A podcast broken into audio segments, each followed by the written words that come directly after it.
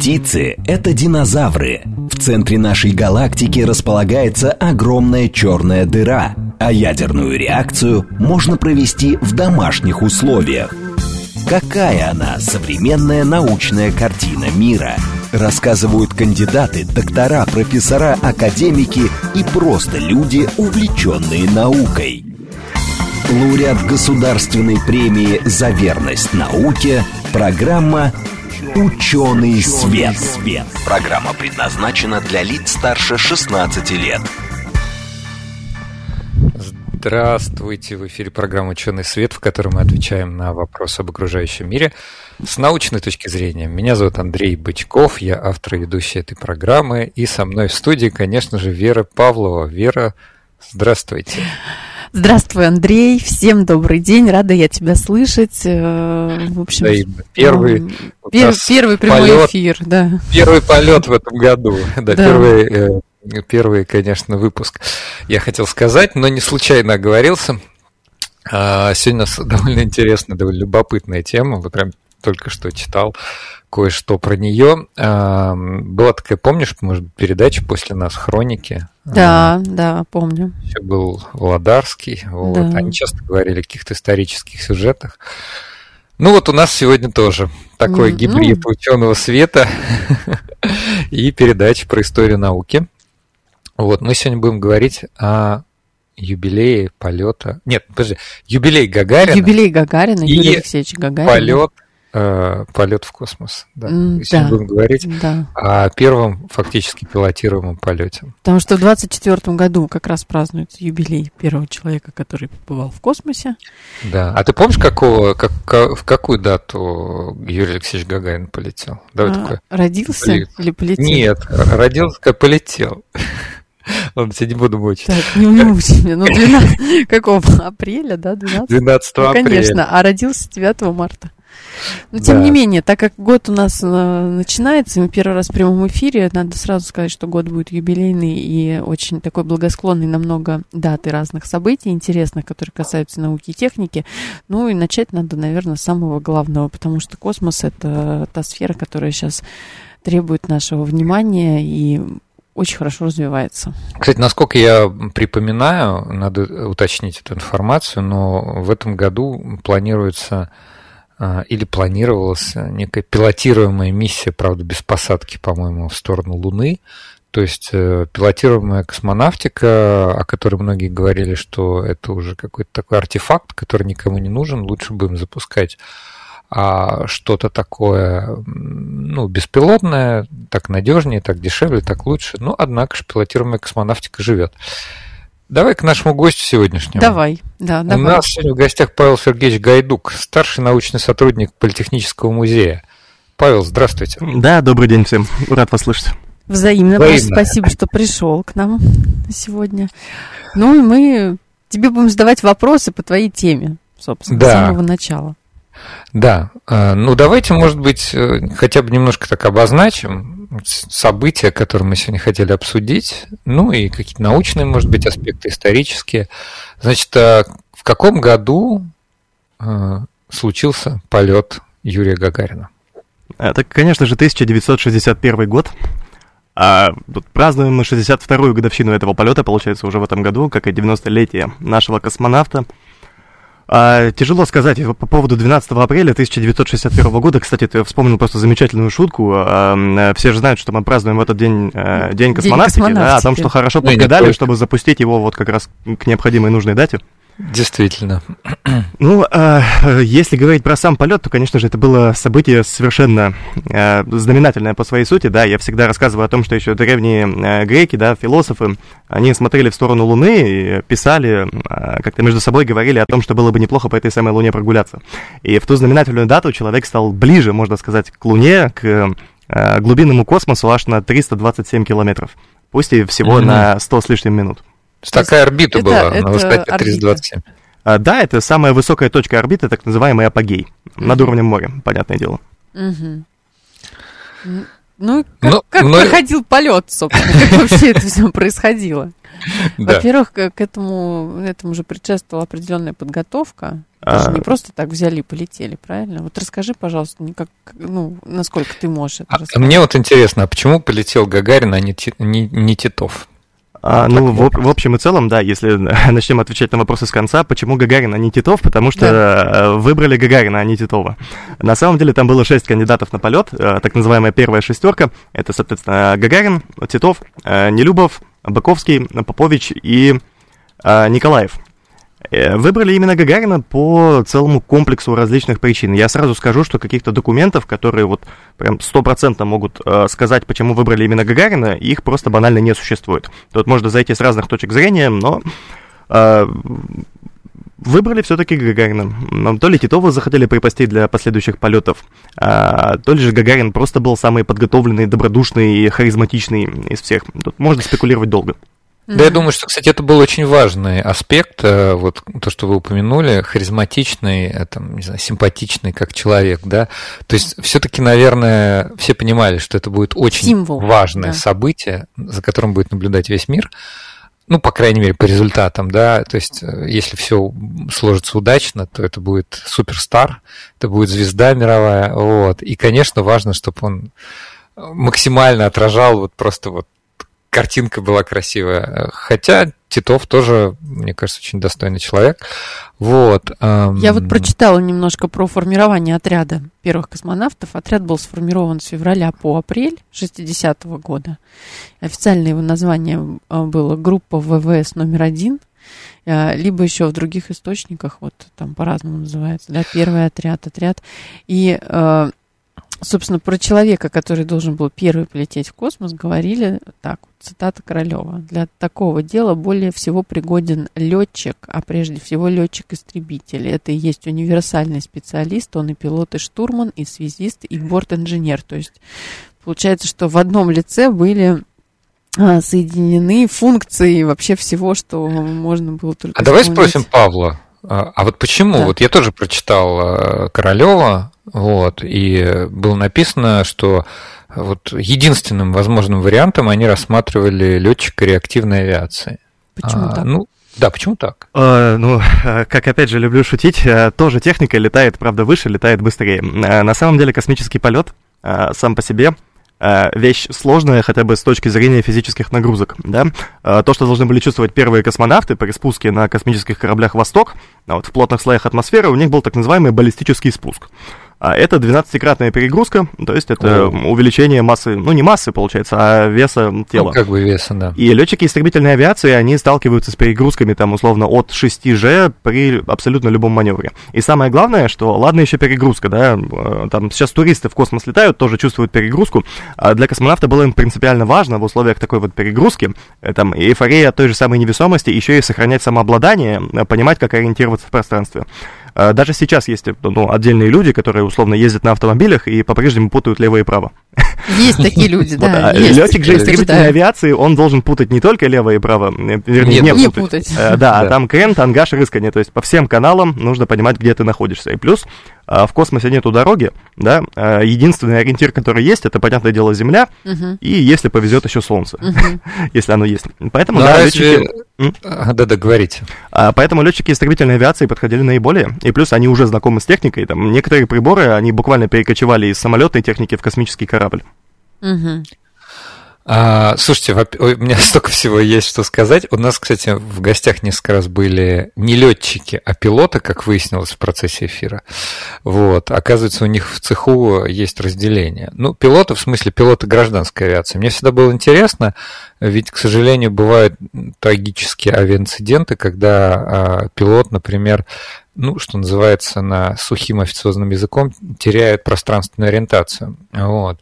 И так-то нелегко, наверное, по собственным ощущениям определить крен, тангаж там и рыскание, да, скорее наверное, где-нибудь на авиагоризонтах это там смотрится. И, и, даже, и даже иногда в таком случае они, ну, иногда сбивается это ощущение. Вот. А, Слушай, Вер, как тебе идея? У нас очень люди активно начали да, написать. Да, да, я вижу. Давай, может, прям подключать вопросы. Давай. Да, давай. во-первых, мы в прямом эфире, поэтому здравствуйте все, кто нам написал. Э, Андрей, здравствуйте. Конечно, вам отдельное здравствуйте. А 33 пишет, говорили, что Хрущева смутило имя, имя Герман. И другой слушатель пишет, Титова не выбрали из-за его имени. Не хотели, не хотели. Что первым... наши, чтобы космонавт был с, с иностранным, иностранным именем. именем. Павел, слышали что про скажете такое? про это? А, да, в принципе, я уже об этом даже сказал, да, причин там э, было великое множество. Я не буду отрицать то, что это могла быть одна из причин.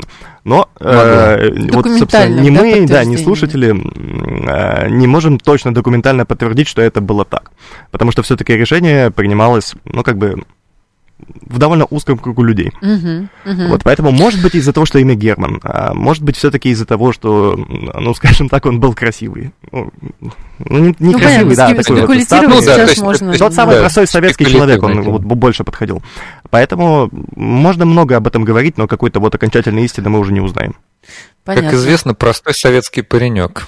Сын столяра а, и плотника. Так, слушатель 48-й, слушатель 48-й. А про Лимон Гагарина и английскую королеву байка или нет, интересно? Нет, почему же? Это не байка. Ну, это довольно знаменитая история. А, что интересно, кстати, вы не найдете ни одну фотографию Елизаветы II с Юрием Алексеевичем Гагарином. Их не существует, однако, да, встреча была, там все касалось ножей и вилок. И, ну, я перефразирую довольно Давай. просто, да, когда Гагарин увидел так, вот это так. большое количество вилок, ножей, у него в голове, наверное, проскочила мысль, господи боже, а что же я со всем этим-то делать буду? Э, ну и, э, собственно, э, сказал он королеве о том, что он простой человек, советский, у него рабочая семья, он не знает, что с этим совсем делать. А в ответ она сказала о том, что она живет тут уже много-много лет, и она тоже не знает, что со всем этим тут надо делать. Да, это не байка. А лимон-то, лимон, что? а где лимон там? Ну, там, э, соответственно, для того, чтобы нарезать различные вещи, А-а-а. которые располагаются за столом, там для каждой вещи есть Понятно, свой маленький ножик. Да-да-да. Ох уж эти церемонии. Э, Понятно. Алекс пишет, ориентироваться да. по ощущениям категорически не одобряется только по приборам. Ощущения в полете обманчивы. Ну, конечно, да, я с вами согласен. Я, вот я тут немножко прокомментировал бы только, что э, приборы, да. это, конечно, хорошо, но приборы точно так же умеют отказывать. И поэтому, вот, э, возвращаясь к теме летчиков, да, у летчика такие приборы, во-первых, они должны дублироваться внутри космического корабля.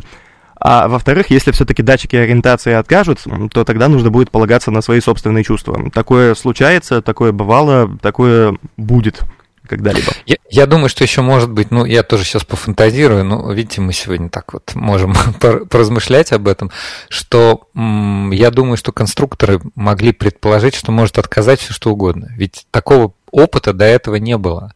Вот. Но, кстати говоря, а может быть, мне кажется, может быть, они уже на чем-то другом оттестировали, ведь мы все слышали, что изначально в космос отправляли не людей, но тоже это был как бы пилотируемый полет. Ну, если быть даже точнее, то перед полетом Гагарина было шесть испытательных полетов э, беспилотных кораблей «Восток». Это, в частности, и знаменитые «Белка-стрелка» э, летали. Mm-hmm. А, на втором таком корабле «Чернушка», «Звездочка», было большое множество. Естественно, все протестировали, все изначально тестировали для того, чтобы Гагарин, в принципе, не пользовался какими-то ручными органами управления в ходе полета. Кстати, за тем, как э, выглядят вообще, в принципе, вот именно эти органы управления космическим кораблем «Восток», uh-huh. там ручка управления, а, панели э, в Политехническом музее есть замечательные экспонаты, соответственно, это абсолютно подлинные панели управления Востоком, которые сейчас экспонируются в павильоне космонавтика и авиация на ВДНХ. Mm-hmm. Можете посмотреть. Там все предельно жутко и просто. Тот же самый Гагарин космическим кораблем в ходе полета не управлял вообще, потому что не было, ну, скажем так, в программе полета этого. Естественно, все тестировалось, но сказал бы, что по результатам тестов все было немного сложнее, чем мы сейчас думаем и знаем. Вот из этих семи испытательных полетов в общем и целом абсолютно успешными, то есть с выполнением всей программы, uh-huh. были только три. Это, соответственно, белка-стрелка, uh-huh. и потом перед так. полетом Гагарина собаки чернушка и звездочка. Uh-huh. То есть там все было штатно, без всяких а, нареканий. А в других? А, а в других полетах, да, там и, то отказывала ракета, а, дважды отказывала ориентация космического корабля. Он соответственно, выдавал команду на спуск, запуск тормозной двигательной установки, и в двух случаях, это был «Спутник-4», и потом полет э, собак по кличке Пчелка и Мушка, э, так как ориентация была выстроена неправильно, то в обоих случаях космический корабль не возвращался на Землю. И то есть мушка назад не прилетела? Пчелка с мушкой, да, у них на самом деле там довольно жуткая история. А. Думаю, что лучше этого не касаться. Да, самое главное, Хорошо. что Сергей Павлович Королев, наш главный конструктор, тогда сказал, что совершенно точно человека нужно будет запускать после двух успешных полетов подряд. И они были. Они были. состоялись. Да, это То есть февраль-март. это как раз э, вот пред, предшествовало полету Гагарина. А что по поводу каких-то изменений? То есть вот они штатно эти два полета были, и что-то изменялось после этого, или именно в такой же конфигурации отправлялся Гагарин? Практически в точно такой же То конфигурации. есть никаких Да. таких серьезных изменений. Уже непосредственно перед самим полетом, да, там за пару дней, вот там начали вносить уже изменения. А в космический корабль оттуда начали выбрасывать лишний кабель. К- с помощью которого были различные системы корабля, а, соответственно, закоммутированы внутри. Но есть просто знаменитая история, относительно знаменитая, наверное, в наших узких кругах любителей космонавтики, о том, как а, за несколько дней до полета Юрия Алексеевича Гагарина взвешивают в его скафандре, в его катапультируемом кресле. Ну, это была стандартная процедура, потому что ракета все-таки ну, какую-то ограниченную массу может в космос вывести. И неожиданно при взвешивании обнаруживается, что космонавт вот во всей этой связке весит на 14 килограммов больше, чем до этого. Так, и что делать? Стали облегчать корабль для того, чтобы ракета могла его вывести. И корабль в итоге облегчили суммарно на 30 килограммов. А за счет чего? А за счет, опять же, какого-то лишнего кабеля. Тогда все понимали, что Белка и Стрелка летали 25 часов, а Мгм. Гагарину уже предстоит полет длиной в 100 минут с хвостиком, да, там Мгм. 106, если быть Мгм. точнее. И э, какие-то связи между определенными системами корабля в таком коротком полете, как думали тогда инженеры, они не нужны. И Мгм. начали буквально вырезать кабель оттуда и выкидывать его. Мгм. И что облегчить- интересно, да, это потом вылилось в целую череду нештатных ситуаций. Вот почему Гагарин был на велосипеде 327, должно было быть 220. Почему так произошло? А я вот не знала, кстати. Э, Соответственно, летит ракета, э, скажем так, автоматика ракеты настроена внутренняя на определенную полетную массу. В данном случае пускай будет 4730 килограммов. Мгм. Но есть дублирующая система на Земле. Там есть радиокомандный пункт, он посылает сигналы в ракету, чтобы происходила отсечка двигателей.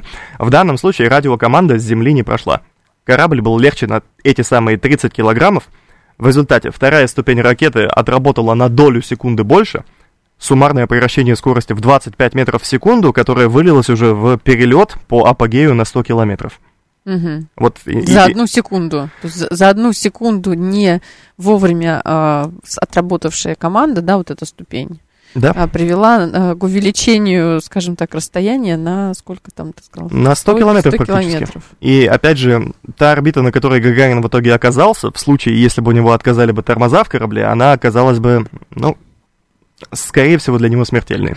Павел, а вот э, то, что он приземлился в Саратовской области, ну, точнее, вот эта спускаемая часть корабля «Восток», да, а, это случайность или это как раз строго предсказанная траектория? Это строго предсказанная траектория. Да, есть полетное задание, оно было рассекречено в 2011 году с Ты 2021. смотрел документы? А, конечно. Э, Интересно было смотреть рассекреченные документы? Я как, вот, любые документы, которые рассекречивает Роскосмос, я их всегда скачиваю и потом начинаю с ними работать. Причем не, не только Роскосмос, а все Потрясающе. остальные. Ну, расскажи. Потрясающе. Расскажи, как это все выглядит. Есть И- четкая точка, где он должен был сесть, и четкое полетное время. Собственно, полетное время это 1 час 46 минут. А, из- известно всем, что 108 минут летал первый космонавт. Однако есть два документа, которые подтверждают, что это не так. Полет длился 106 минут. 106 минут. Мгм. И это Хвалынский район Саратовской области.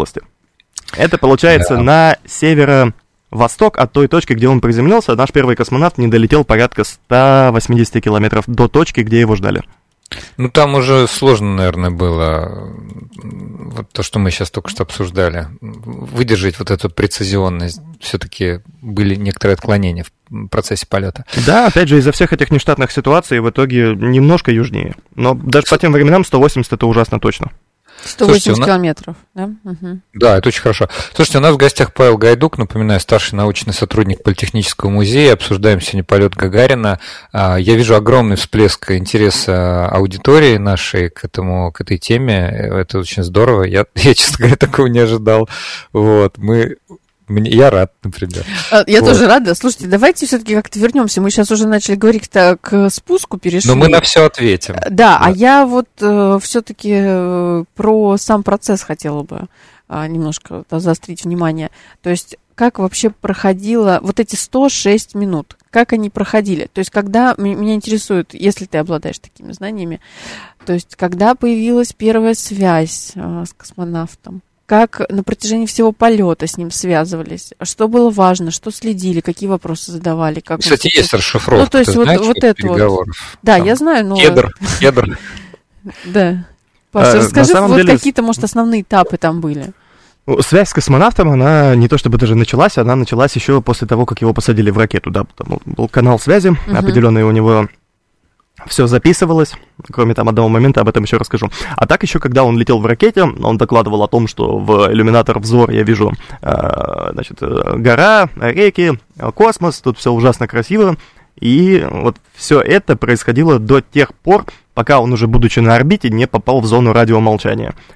Это где-то над Камчаткой происходило. Uh-huh. Соответственно, дальше у него идет полет через Тихий океан. Uh-huh. Он тихонечко огибает Южную Америку, не пролетев над ней возобновляется, опять же, где-то в этом месте связь, он подлетает к Африке, срабатывает солнечная ориентация, команды спуск 1, спуск 2, спуск 3, срабатывает ориентация, как только он пролетает над Африкой, начинает пролетать, у нас начинает отрабатывать тормозная двигательная установка, и дальше, соответственно, полет, ну, вплоть до посадки в Саратове.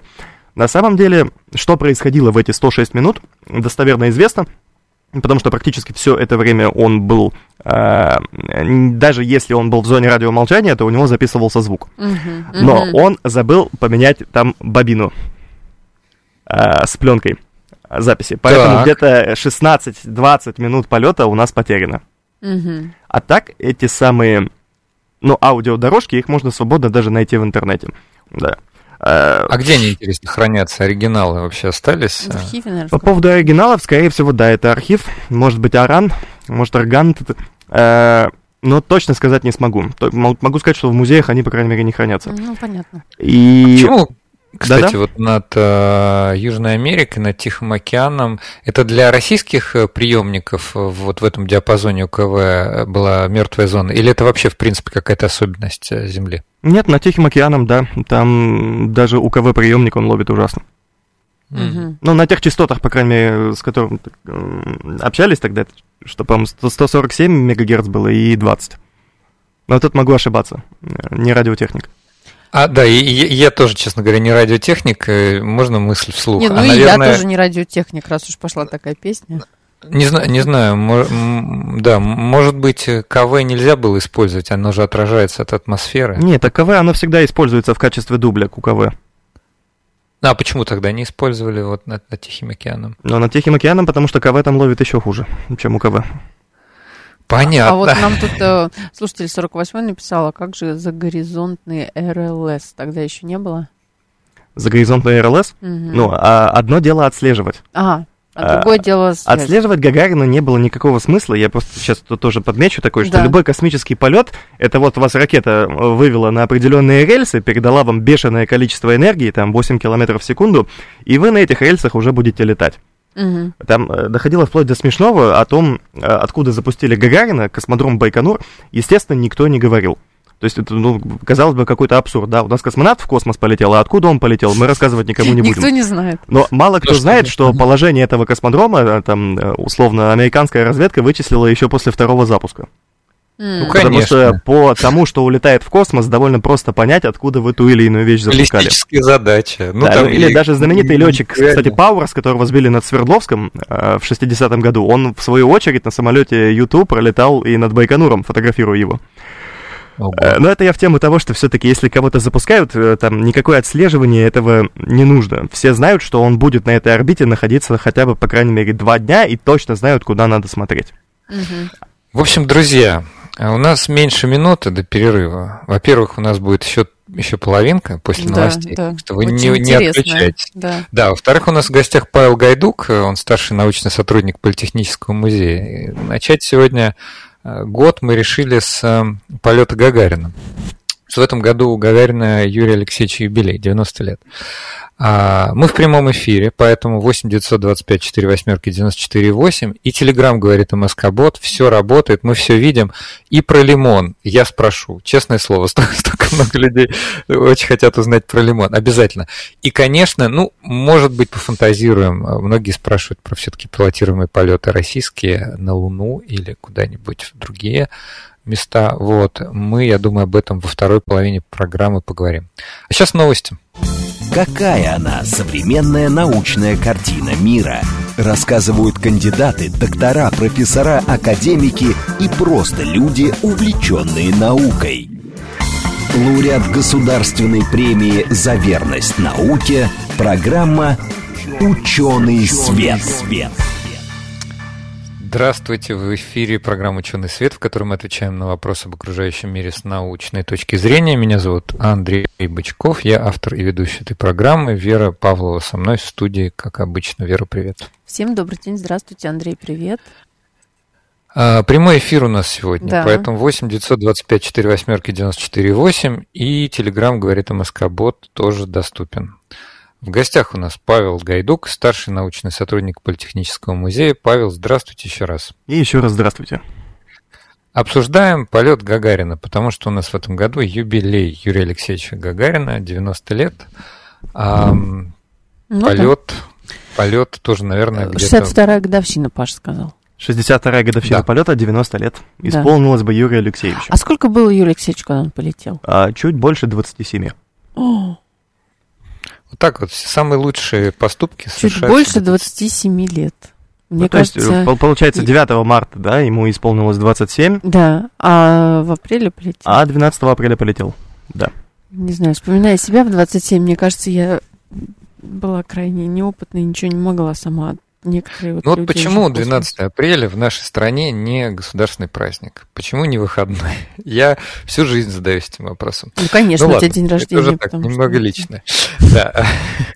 Значит, э, давай немножко по вопросам пройдемся. Угу. Я хотел да, давай, давай. Елена, Елена написала, просто пока мы не, не, не вернулись к Гагарину. Андрей, спасибо за эфир, посвященный астрологии на новогодних праздниках лучше не придумать. Ну, Елена, спасибо, время. что вы послушали этот эфир. Я рад, что он вам понравился. Да, я специально подбирал дату, конечно же. Вот. А, очень много вопросов все-таки про полет. Не дает покоя лимон. Ну, давайте, давайте расскажем. Вот несколько человек написали. Про лимон. Он же его достал из чашки и съел, как делают все нормальные советские люди. Все растерялись, а королева тоже достала лимон и тоже, и тоже съела. съела. Этот процесс стали Павел. называть пить по-гагарински. Паш, правда? Был это такое? Это часть вот этой вот общей истории про их митинг. Да. Mm-hmm. И немножко, наверное, просто выпало из памяти. Э, я почему-то про ножи вспомнил сразу, как-то говорят про королеву и Гагарина. А так, да, да, ну, это как-то есть э, задокументированные какие-то вот, зату... так вот видишь, источники не этой встречи. Ничего. Фотографии Может, этой встречи в принципе нету. А это, в принципе, сам Гагарин. А. И, в принципе, Елизавета II тоже много рассказывала, ее интервьюировали. Так что тут у нас два источника, которые непосредственно участвовали в этих событиях. Угу, понятно. А давайте чуть-чуть, тут, уже все-таки в сторону такой технической темы. Вот. А, я вот когда читал расшифровку, короче, вот слушатель Дмитрий пишет, приветствую, на всех кадрах с МКС все время показывают Землю. Скажите, а звезды в космосе можно разглядеть? Я больше того скажу, их не просто можно разглядеть, а они там не только и видны. ужасно яркие с другой стороны. Проблема-то только в том, а, почему, условно, на тех камерах, которые установлены на МКС, э, звезд не видно. Тут причина простая, это выдержка. Угу. Для того, чтобы было видно хоть что-нибудь, а, определенные показатели выдержки. Если хотите увидеть звезды, то выдержку нужно сделать побольше, но тогда все остальное просто банально засветится. Ну, зем- земля будет уже, да, выглядеть? Да, так вот. Яркая. Ну, космонавты, которые летали, да и включая самого Гагарина, да, он об этом докладывал космическое э, небо, можно сказать, да, э, там звезды, это все не просто красиво, а жутко красиво. Угу. Особенно, когда космонавты выходят в открытый космос, вот они подмечают, что там жуть какая красота. Ну, это я говорю, я читал расшифровку переговоров Гагарина с Центром управления полетом, и он сразу об этом отмечает, как только он вышел на расчетную орбиту, да, он говорит, в другое, там, в другой иллюминатор вижу звезды, тут вижу Землю, красота, вот очень часто упоминает слово, слово красота, и то есть как дает такую э, эмоциональную, да, ну, в смысле, не, не сухим языком рассказывает то, что он наблюдает. Я думаю, что это тоже была, кстати, возможно, часть задания. А, максимально описывать... А, все, что с ним происходит, все, то, что, что он видит, происходит. да? Да, то, что вот он экспериментировал с предметами, вроде как у него карандаш уплыл, вот, и он якобы, не знаю, Павел, правда? Это да, знаменитая сделал... история, да, после чего он, ну, как, э, делал заметки карандашом, да, там, в подобии своего бортового журнала, э, значит, карандаш он этот положил, а карандаш не положился, и начал улетать. Можно сказать, что это первый эксперимент с космической невесомостью, который был проведен человеком. Ну, я так люблю говорить. Ну и да, сейчас, конечно же, везде у нас есть липучка, так называемая ткань велькро, но и карандашами больше не пользуются, потому что потом впоследствии ну, не то чтобы даже впоследствии, когда долговременные полеты идут, то графитом забиваются, э, э, господи, вентиляция. Фильтры? А, ну, даже не фильтры, как бы это назвать. Да, по сути, вентиляционные фильтры. И сейчас ну, послушайте, но это же надо много графита исписать, чтобы они забились, или это все равно? Но у, у фильтра в любом случае есть какой-то определенный ресурс, и графитовая пыль, которая летает, этот ресурс очень сильно уменьшает. Угу. И плюс а это... что сейчас используют? А сейчас используют специальные ручки, в которых у нас столбик с, а, значит, чернилами находится под давлением, там, азот. Mm, понятно. А, это очень интересно, угу. очень. А если вернуться все-таки к графитовой ручке, я скажу, что на Земле, в принципе, мы графитовую пыль, ну, как-то не видим, не чувствуем, не ощущаем, Нет. точно так же, как мы можем спокойно дышать. Да, в космосе ты находишься в одном корабле, если там не будет вентиляции, то вокруг тебя сразу образуется пузырь из углекислого газа, угу. а углекислый газ на человека действует очень-очень плохо при повышенных концентрациях. Угу. Вот, и... Ну, тут немножко техническое. Я хотел еще, кстати, добавить, что по поводу того, что видел Гагарин в ходе полета, у человека там было три иллюминатора в корабле. Один находился прямо за спиной, и из-за конструкции шлема посмотреть было практически невозможно. Один немножко справа сверху, и один в ногах, это тот самый взор, там прицельный mm-hmm. иллюминатор. И иллюминаторы, в общем и целом, были по 20 сантиметров. То есть какой-то жуткой красоты космоса там было разглядеть невозможно. Ну, то есть небольшое, совсем такое, как окошечко. Да, совершенно верно. Угу. А вот э, тут э, Смит, э, наш постоянный слушатель, задает вопрос. Вот Гагарин на лампах летал или уже на транзисторах? Бытовая техника-то была вся ламповая? Нет, Гагарин летал целиком и полностью на лампах. Но я бы даже не сказал, что это были лампы, там скорее была так называемая кулачковая автоматика. Я не знаю, как это объяснить, но тот, кто э, сталкивался когда-нибудь с этим, он поймет. Рифмометр, наверное. Ну, типа, практически. Механи... Э, ну, электромеханическая система, которая вот этими кулачками что-нибудь там выбивает. А, то есть полу, полумеханическая автоматика. Да, она самая. Мне еще очень понравился вопрос, а, тоже нашего постоянного слушателя Андрей 36 э, испытывал ли Гагарин проблемы со здоровьем после космического полета? Отличный вопрос. Вот интересно, кстати, какие-то по-любому есть документы, его наверняка осматривали, снимали показатели. Есть вот что-то по этому поводу? В первый отряд космонавтов, честно говоря, отобрали каких-то роботов. Я не знаю, как еще их смазывать нужно было вместо того, чтобы по больницам возить, чтобы они работали. Нет, проблем э, со здоровьем у него никаких не было вообще, за исключением там одного момента, когда, да, он себе бровь э, случайно немножко разбил. А так, ну, может быть, там повышение давления, понижение давления, там учись. Я могу ну, сказать, что я видел банально. Э, его кардиограмму, которая была сделана за некоторое время до полета, и у него там лишние сокращения желудочков есть. А когда он вернулся? Э, Их не было, да? Нет, сейчас это уже понятное дело. Но это и тогда считалось нормой. Просто я смотрю, да, там сокращение э, общего сердечного нету, а желудочек один сокращается почему-то. Но я подумала, как так? Mm-hmm. показывал знающим людям, они сказали, да, это все нормально, все в порядке. Ну, в рамках нормы. В рамках нормы. Он настолько да. здоров был, что в момент, когда под ним ракета стартовала, естественно, там же телеметрия вся, была специальная система Вега-А. Что это? Расскажи, пожалуйста. Э, если Дать кратко, какой? то это комплекс, который записывал различные э, его биологические показатели, там сердцебиение, сфигмограмма и прочее. Так вот, у него в момент старта сердцебиения было 119 ударов в минуту. В так. момент старта. То есть под ним 25 миллионов лошадиных сил, и он первый человек, который забрался на вот эту 40-метровую бочку с топливом, и которая а полетела. у него пульс как при легкой нагрузке в спорте. А у него пульс как при легкой нагрузке, да. Вот именно в момент старта, ну, это потом, вот, ну конечно, как, повысилось. людей такого плана специально да, подбирали, да? выбирали, конечно. Да, там всего в первый отряд космонавтов, вот мы знаем про первую двадцатку, э, заявок-то было три с половиной тысячи. Если быть точнее, 3461 человек тогда заходил Ну, там наверняка были и летчики, и военные, может быть, спортсмены. Как... Ну, ну там были в основном, конечно, э, моряки, Истребители? А, летчики а и еще моряки? артиллеристы были. А, а ну, у них тоже авиация есть своя. У моряков? Да. Ну, имеется в виду, что моряки... Нет, ну мы знаем, что у них, например, если это долгий ну, поход, тоже долгие плавания, да, то это там тоже же вестибулярный Нет, Вер, видишь, были, были летчики морские, видимо. А, что... И летчики-артиллеристы тоже, да. Все, поняла. То есть это летчики просто с определенной там специальностью. Я думаю, летчиков еще выбирали, потому что все-таки на, вот если посмотреть на панельный прибор этого Востока-1, там угу. есть все-таки инструменты некоторые. А я, кстати, уже если открыла ты, посмотреть. Да, если ты как бы не умеешь э, этими инструментами пользоваться, более того, они у тебя должны на автомате быть, угу. вот. И угу. только, я думаю, только летчики просто к ним привыкли. Ну, я не знаю, что там, прибор для измерения скорости, например, да, но если для тебя это неестественно. А хороший какой-то был вопрос, э, хороший какой-то был вопрос, когда не было авиагоризонтов или когда они отказывались, ставили стакан наполовину на полный попри, поп, и ориентировались по нему. Слушайте, ну посмотрите, э, не знаю, интервью Андрея Ломанова, помните, в такой был полет э, Ту-154, у которых отказало все. Вот. Он, он, он сказал, что это командир Ту-154 российского, он сказал, что он шутит, и что, ну нет, конечно, угу, по стакану угу, угу. Это противоречит законам физики. Угу.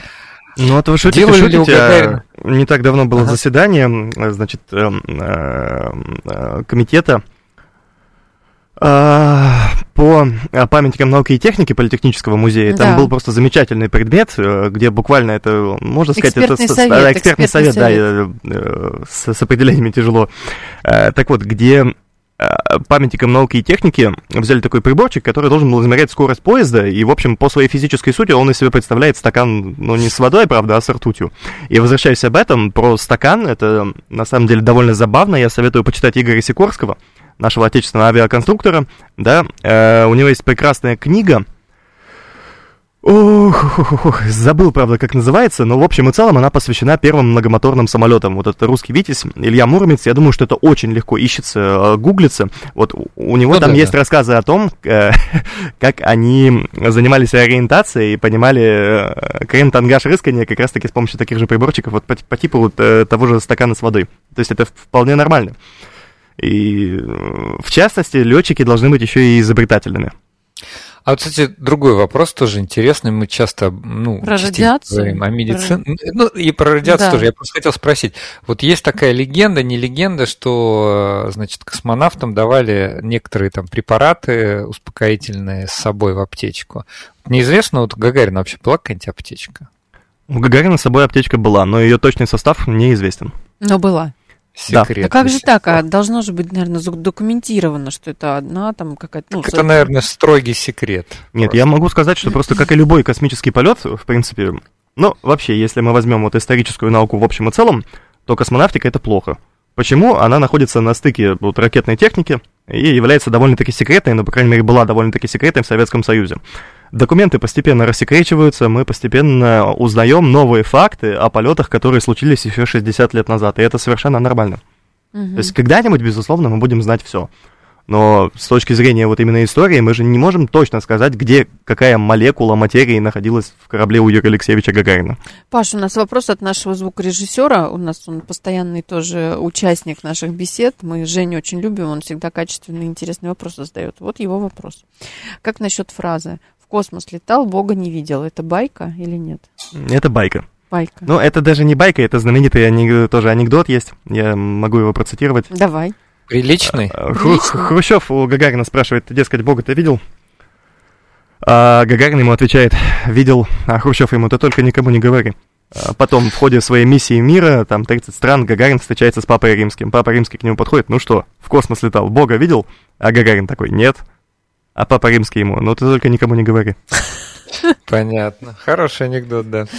Вообще а. количество вот именно фольклора, да, мы все знаем, как выглядит э, Юрий Алексеевич Гагарин, да, это буквально, ну это буквально как бы, ну... ну это сказать, очень харизматичный, ну это символ. Символ. Э, символ, так вот, еще есть большое количество просто вот э, как бы народного творчества про Юрия Алексеевича. Это буквально такой фольклорный персонаж. Вот как в этом анекдоте есть и куча других анекдотов, которые тоже посвящены ему, и там первым полетам, И... Но это значит, что вот для людей это не было просто каким-то сугубо научным открытием. Как, не знаю, бозон Хиггса открыли, никто анекдоты на этот счет ну да, как-то, как мы не встречаем. Есть... Хотя есть, наверное, в узких кругах я определенные анекдоты. Ну, я тоже слышал, но это скорее в узких кругах. Ну, это да, вот, это но... не широкая такая. Ну... А тут, получается, он действительно стал народным героем. То есть вот эта история, она зацепила. То есть вот для... Вот, а давайте, может, обсудим даже такой глобальный вопрос. А вот почему для людей вот пилотируемый, первый пилотируемый полет в космос, это действительно стало вот для людей по всему миру, это стало вот таким вау.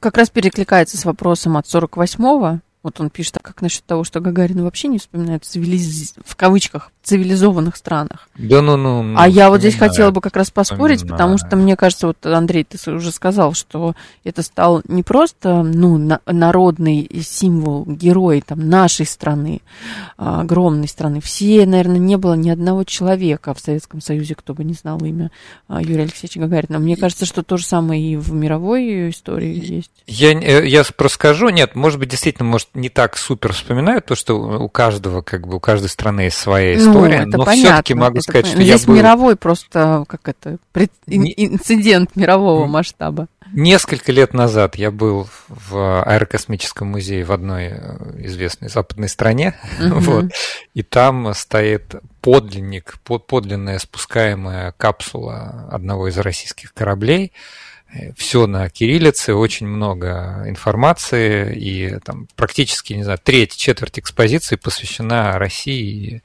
э, так Полету, сказать, да? Э, ну, советским, да, истории советской авиации, вот так скажем. Поэтому, угу. по крайней мере, просто... Мне даже, кстати, удивило так, такой масштаб. Самый известный землянин в галактике. Это кто? Самый известный землянин в галактике. Ну, я бы поспорил, конечно, все-таки, что, что это не Гагарин а, ну, а сейчас. Но ладно, и ну, если ладно. брать э, общую массу, то, скорее всего, Гагарина будет. Я просто хотел чуть-чуть вернуться назад, да, да. да по угу. поводу вот именно того, что все знали его имя и так далее. А по-настоящему Советский Союз умел в космос не только ракеты запускать, это нужно великолепно понимать. Угу. Советский Союз умел в пиар. Вот угу. Я сейчас, конечно, наверное, ужасно грубо это говорю, но рассматривая историю с запуском первого искусственного спутника Земли, да, сначала этому первому спутнику 5 октября была такая маленькая-маленькая колоночка, такое сообщение сбоку, что вот мы запустили первый искусственный спутник. Угу. А в это же время у людей, которые боятся, там, условно, ядерной войны да, да, в Соединенных Штатах Америки, в других странах, над головой пролетает блестящая звездочка, которая еще и бибикает им по радио. Естественно, у них это вызвало реакцию, потому что тогда все ждали, что прилетит другая ракета, а не космическая. Естественно, у них первые вот эти вот заголовки, они все были посвящены первому спутнику. Угу. Хрущев это понял только 6 октября. И, на следующий день. Да, ну даже через два дня после запуска инфоповоды получается. пошли. да, о том, что это все-таки инфоповод. И в дальнейшем каждый такой запуск точно так же начал использоваться, как вот форсируем, форсируем, форсируем. Общий информационный шквал. И, естественно, к полету Гагарина это был такой вот, наверное, первый пик космической гонки а, когда всем действительно было интересно. Вот, жутко интересно. Уже даже когда лунная гонка началась, люди немножко поубавили. Ну, по крайней мере, в Советском Союзе, да, а, свой пыл. Естественно, у наших заокеанских коллег, у них, наоборот, было тогда повышение, там люди смотрели суммарно миллионы угу. на запуск. И, естественно, вот именно в том информационном поле, которое тогда создавалось с 1957 года к 1961, иначе и быть не могло, все-таки Гагарина знают все. Он практически.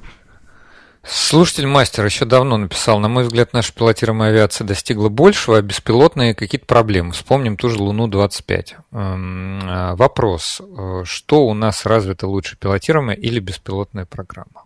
Естественно, пилотируемые сейчас на данный момент в Российской Федерации развиты хорошо. У нас замечательные космические корабли, мы строим модули пилотируемых орбитальных станций и делаем это хорошо. А в плане беспилотников тут говорить довольно-таки трудно, потому что а, вообще рассматривать космическую отрасль как таковую в отрыве условно от государства, в отрыве от э, финансов, которые выделяются на эту отрасль, это ужасно неправильно, скажу я так.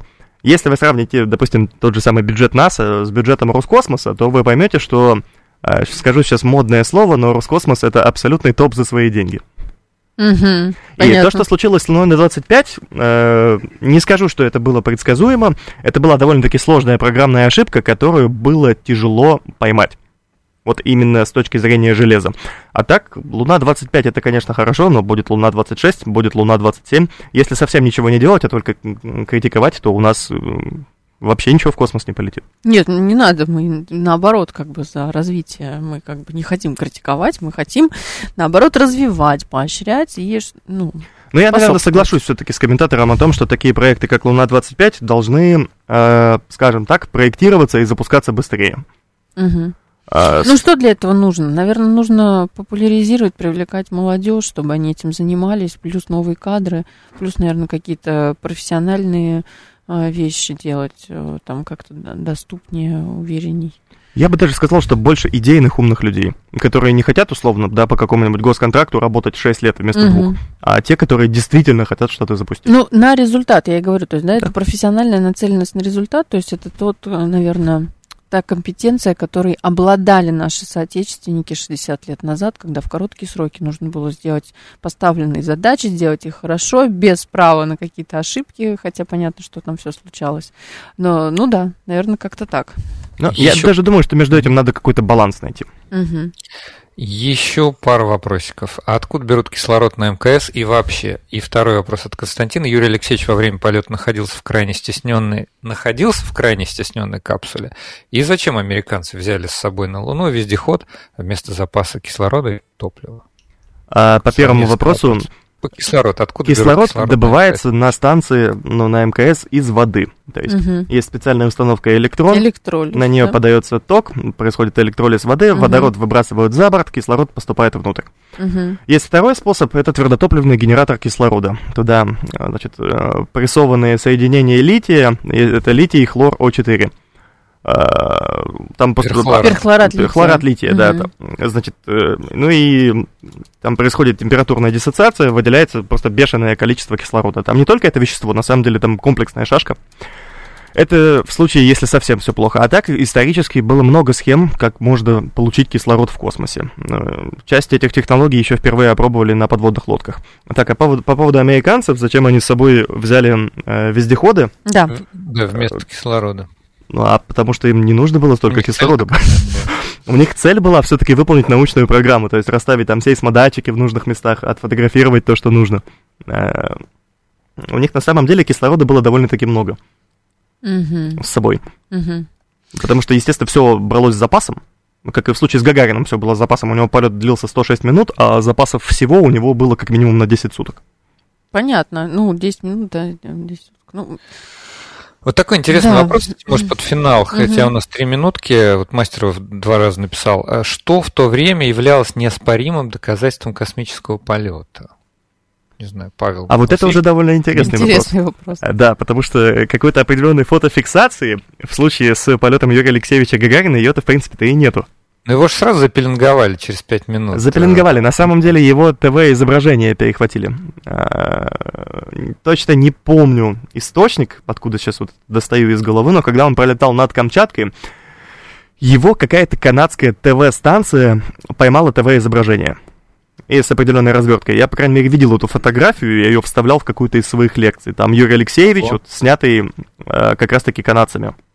Ого. А как и... они, как, как они, у них что там было? Так все же знают просто частоты, на которых все передается. Я в личной нахожусь в переписке с э, Свеном Граном, это э, шведский э, тоже энтузиаст в области космонавтики. Вот он с 62 -го года настраивает свои радиоприемники и слушает, что там у нас на кораблях Паш, ну происходит. Ну поделись иногда информацией какой-то. Чтобы... Да, рассказывай нам, а то, может да. быть, мы вот. не знаем. Ну и, соответственно, все знают то, что пуск, во-первых, был объявлен. Угу. Объявлен, кстати, был в том же здании, где мы сейчас э, находимся. Ну да. Что в... довольно удивительно, да. Гостелерадио.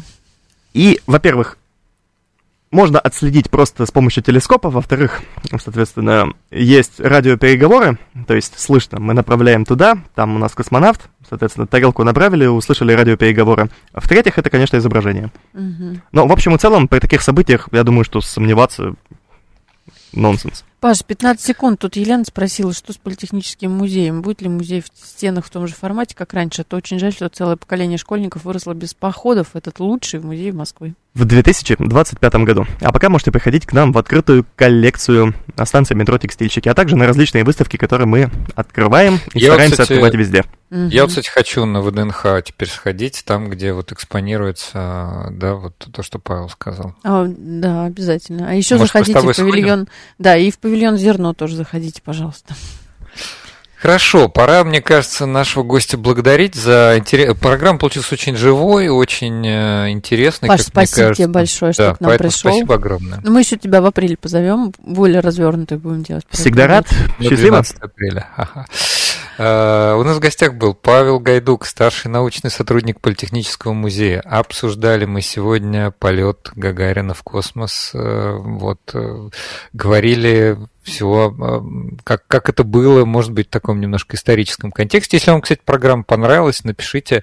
Вот нам, мы сегодня в прямом эфире были, было очень много отзывов. Напишите, если вам такое нравится, мы даже будем как-то повторять да, и ориентироваться. Да, да. А пока Всем спасибо и до следующей субботы. Всем пока.